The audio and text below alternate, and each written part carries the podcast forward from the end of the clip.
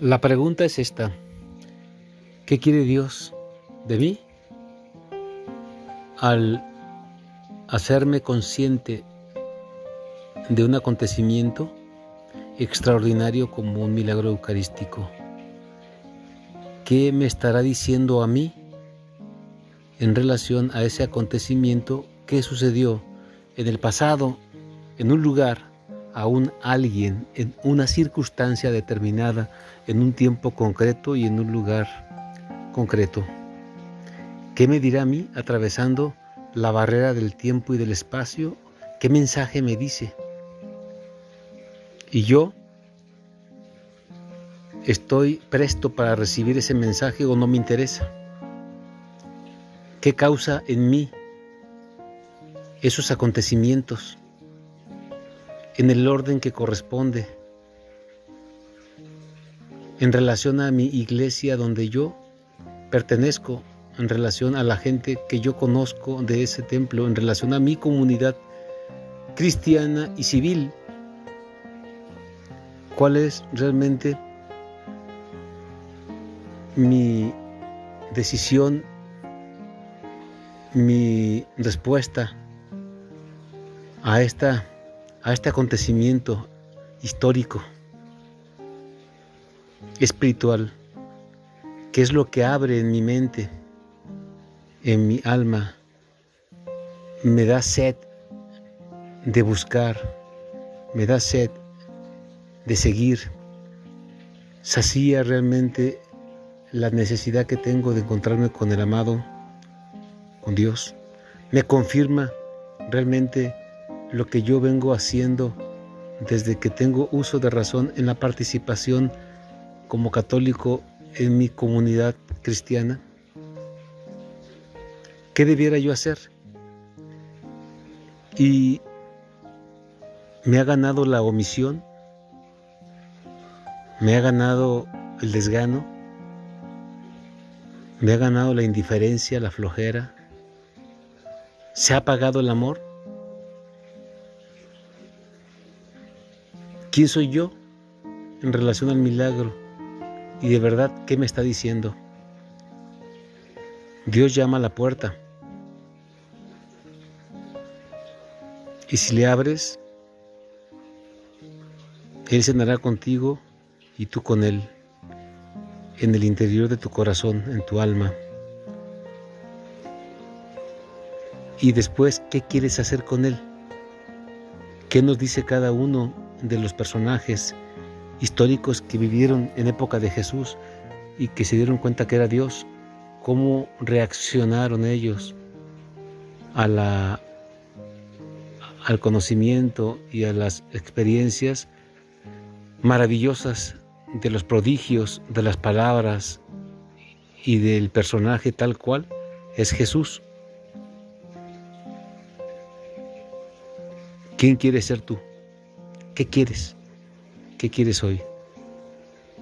Tenemos que preguntarnos y ponernos en contexto para saber realmente por qué no somos felices hoy, a qué no le creemos de todo esto.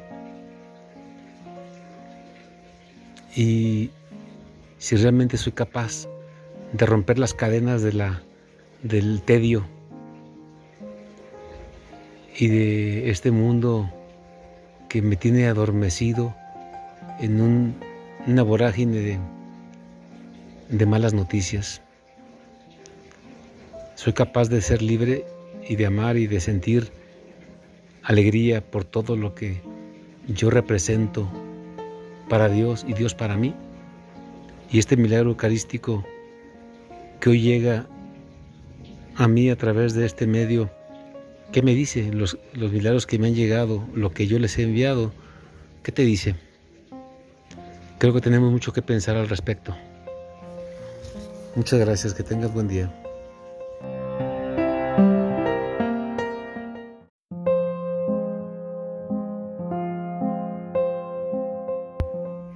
En pleno siglo XXI es muy emocionante para mí poder recordar el acontecimiento donde fui testigo y fui el protagonista de una manifestación eucarística donde después de haber comulgado hubo una transformación adentro de la boca y sentí como una parte de esa hostia, de ese pedacito de pan que se desbarata con la saliva cuando lo tienes, se comienza a desintegrar tranquilamente, pero de repente hay una inexplicable y difícil poder eh, describir cómo se transformó en algo diferente cómo lo sentí. Sentí el cambio de una parte de la hostia adentro de la boca como si hubiera sido un pedazo de, de plástico o un pedazo de, eh, cartílago, un pedazo de algo duro que se cambió totalmente eh, a como estamos acostumbrados a sentir la hostia en la boca y cómo se va desintegrando. Entonces empecé a pasearlo por la boca para tratar de disolverlo. Al darme cuenta que era ya una partícula eh, rígida, diferente a, lo que es, pues yo imaginé que era una transustanciación y que me empecé yo a poner como nervioso, me puse a imaginar qué era aquello y la verdad es que pues la respuesta llegó rápida, pero no lo puedes creer. De tal manera que este, empecé inclusive a querer morderlo para pasármelo y estaba muy difícil la... Es como cuando muerdes un pedazo de cartílago. Costaba trabajo morderlo y rechinaba.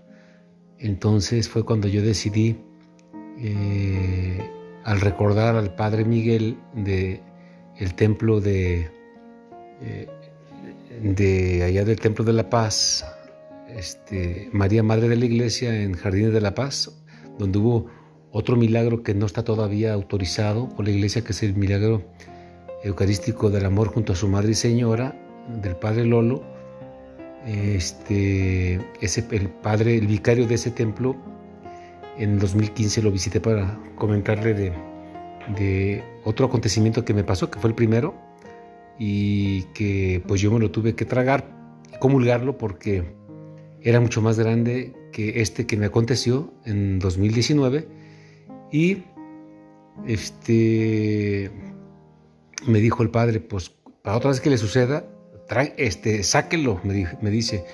Entonces fue lo que yo hice, sacarlo y ver y ser testigo ocular de que era exacta, efectivamente un pedazo de como de cartílago blanco que a los pocos minutos, me refiero como cuatro minutos, se transformó en una con una apariencia como si fuera de grasa transparente, brillante, muy bonito, el cual está, todo está fotografiado. Y este, lo guardé en la, en la hoja parroquial por no tener de inmediato dónde, dónde, dónde ponerlo y me lo llevé a la participación de, del grupo, de un grupo de adoración y a la hora y media que lo saqué en mi casa ya en la noche, este, parecía un pedazo de paja oscuro. Entonces hay tres fotografías del mismo, del mismo objeto eh, o partícula de, la hostia consagrada y transformada este, con apariencia totalmente diferente. Y eh, esa misma pedacito de hostia permaneció 16 días en agua a petición del párroco para que se, se disolviera, pero nunca se disolvió. Al contrario, agarró una consistencia como si fuera un, como si fuera este, un pedazo de grasa, un pedazo de moco muy sólido, muy que estuvo este, suspendido en la parte alta de, un frasco de agua. No se echó a perder aún porque era agua. Eh, eh, no cambió en absoluto y lo llevé a que le hicieran los estudios a petición de las intenciones de sacerdotes eh, y de las personas del, episcopado. Eh, y el resultado fue pues que era un pedazo de carne, porque los materiales que describen ellos a una prueba ciega, sin conocimiento de qué estábamos hablando, eh, el histopatólogo, que es una persona que tiene maestría en Inglaterra y que ni siquiera yo lo conozco, nada más le dejé con su secretaria la partícula de hostia, se la dejé y le hicieron los estudios. A siete cortes lo pedí, pero creo que lo hicieron de manera completa porque estaba pequeño.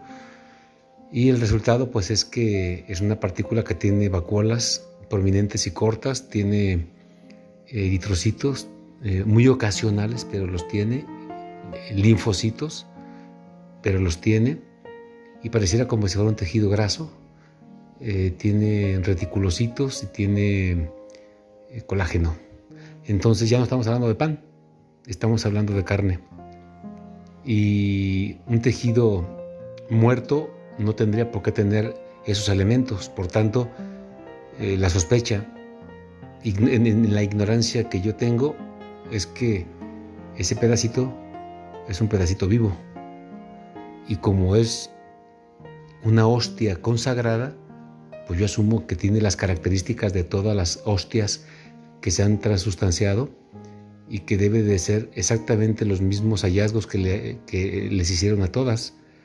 Eh, estamos esperando que el párroco lo mande a analizar. Le fue entregado esto el 6 de enero de 2020 y ya pasó más de un año, más él dice que habrá un momento en el cual él decida para mandarlo a analizar y que tiene que esperar. Entonces seguimos esperando y seguimos rogando para que el párroco lo mande y puedan descubrir lo que pues ya, ya conozco y tengo en fe que lo que es, que no puede ser otra cosa.